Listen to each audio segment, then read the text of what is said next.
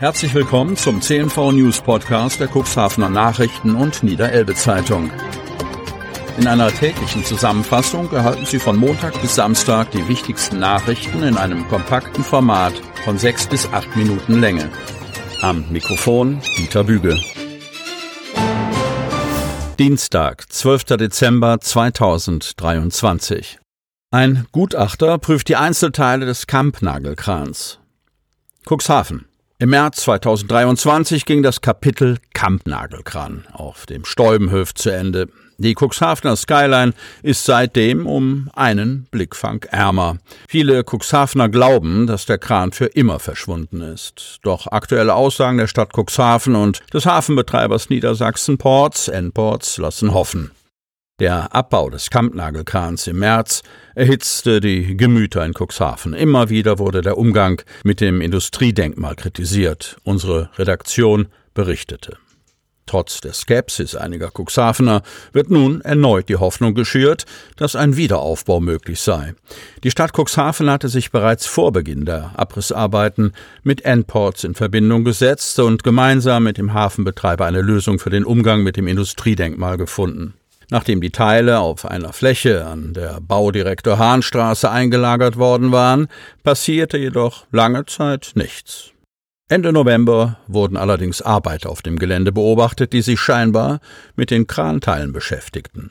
Grund dafür, Anfang November gab es einen Ortstermin mit der Stadt. Gemeinsam mit N-Ports wurde dabei das weitere Vorgehen besprochen. Dabei wurden sowohl die Bauteile des Krans als auch die Lagerbedingungen in Augenschein genommen, berichtet Marcel Kolbenstädter, Pressesprecher der Stadt Cuxhaven. Derzeit untersucht ein von N-Ports beauftragter Gutachter den Kran, um auf dieser Grundlage ein Konzept für die Wiederaufstellung des Industriedenkmals zu erarbeiten. In diesem Zusammenhang war der Gutachter schon mehrfach vor Ort. Unter anderem untersucht er die Substanz, da diese für die Frage der Bearbeitung eines Konzeptes wesentlich ist, schildert Hafenbetreiber N-Ports. Die Stadt rechnet damit, dass das Konzept spätestens Anfang 2024 vorgelegt wird. Junger Mann mit 1,6 Promille unterwegs. Cuxhaven.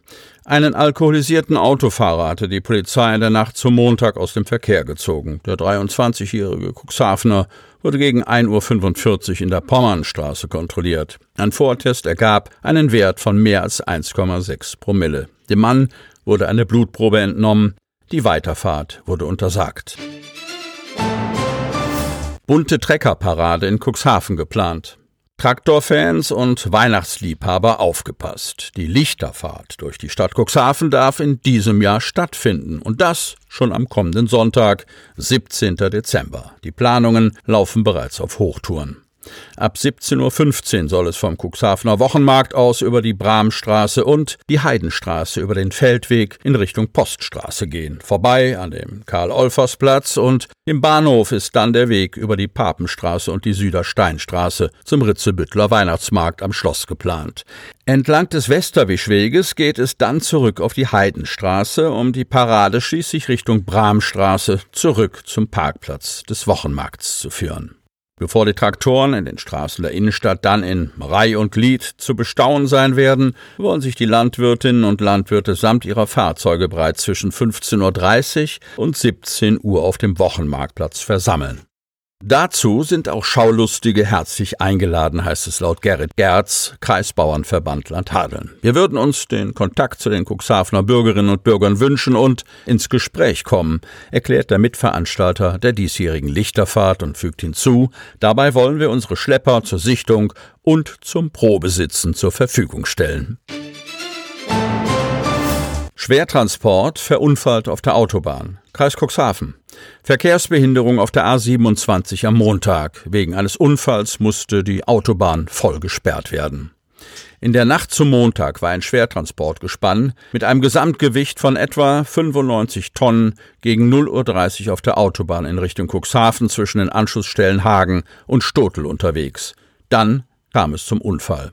Der Schwertransport kam nach rechts von der Fahrbahn ab und geriet in den Seitenraum. Dort kam das Gespann nicht mehr weg. Zunächst wurde der Hauptfahrstreifen zwischen den Anschlussstellen Hagen und Stotel gesperrt. Für die Bergung wurde der Streckenabschnitt ab Mittag dann voll gesperrt. Die Sperrung dauerte bis in die Abendstunden an. Die Polizei vermutet einen technischen Defekt am Tieflader als Unfallursache.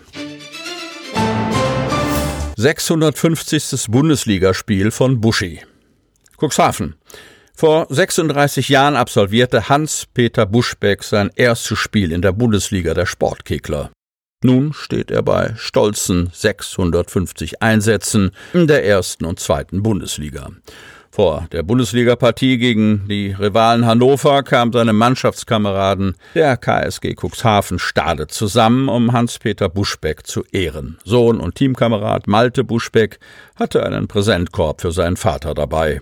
Honoriert wurde die Kontinuität, die Einsatzbereitschaft und die Leistungen des heute 69-Jährigen. 1987 im Alter von 34 Jahren feierte Buschi Premiere in der Bundesliga, nachdem er mit 24 Jahren mit dieser Sportart begonnen hatte. Vorher war er aktiver Fußballer, Basketballer und Faustballer. In Oldenburg ging es damals gegen Bremerhaven. Die Unterlagen haben wir hier noch archiviert. Wir gewannen 3-0 und ich durfte das beste Tagesergebnis beisteuern, erinnert sich Hans-Peter Buschbeck und schmunzelt. Gegen die Rivalen aus Hannover absolvierte er am Sonnabend sein 651. Spiel. Am Sonntag folgte gegen denselben Gegner in Hannover Partie Nummer 652. Hans-Peter Buschbeck feierte in seiner Karriere, die spät begann, zahlreiche Erfolge. Er gewann als Einzelspieler 1996 den Europacup in Heide, nahm an Ländervergleichskämpfen für Deutschland gegen Österreich, die Schweiz, Polen, Dänemark und Belgien teil und absolvierte insgesamt 15 Länderspiele. Er war sechsmal deutscher Einzelmeister, dreimal deutscher Doppelmeister und sicherte sich noch drei weitere deutsche Meistertitel. Dazu kommen zahlreiche Medaillen bei deutschen Meisterschaften, von den Medaillen auf Landes- und Bezirksebene ganz abgesehen. Auch mit 69 Jahren ist Hans-Peter Buschbeck ein Leistungsträger der KSG. Sie hörten den Podcast der CNV Medien. Redaktionsleitung Ulrich Rode. Produktion Win Marketing, Agentur für Podcast-Produktionen.